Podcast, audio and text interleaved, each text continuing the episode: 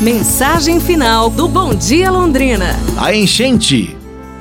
Em um ano de muitas tempestades, o nível do rio de uma pequena cidade subiu tanto que a água chegou a cobrir diversas casas. Nesse cenário, os bombeiros iam de lancha, barco, retirando pessoas das casas alagadas. Um rapaz estava em cima do telhado de uma dessas casas, observando a água subir cada vez mais. Ao ver a situação em que ele se encontrava, os bombeiros se aproximaram com a lancha e pediram para que ele saltasse. E o rapaz, que estava ajoelhado orando, disse assim: Não, eu não vou, o Senhor vai me salvar. Estou orando para isso. Bom, como havia muitas pessoas em perigo, os bombeiros foram resgatar outras vítimas. Então, um helicóptero, também do Corpo de Bombeiros, avistou o mesmo rapaz orando no telhado.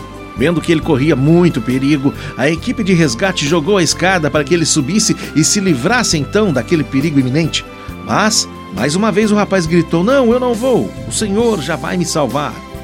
De repente, a enxurrada levou a casa e, junto, o rapaz que se encontrava no telhado. Então ele morreu. No céu, o rapaz pediu para falar com Deus. Levado à presença do Senhor, o rapaz perguntou, irritado para Deus: Senhor, me disseste que se eu tivesse uma fé do tamanho do grão de uma mostarda, eu poderia mover uma montanha. E a minha fé era muito maior do que isso. Senhor, me deixou morrer. Mentiu para mim, Senhor? E Deus respondeu a ele: Meu filho, eu aqui estou aborrecido com você. Como é que pode? Eu fiz a minha parte, mandei uma lancha, mandei até um helicóptero, mas você não fez a sua parte. Deveria ter aceitado a ajuda de um dos dois.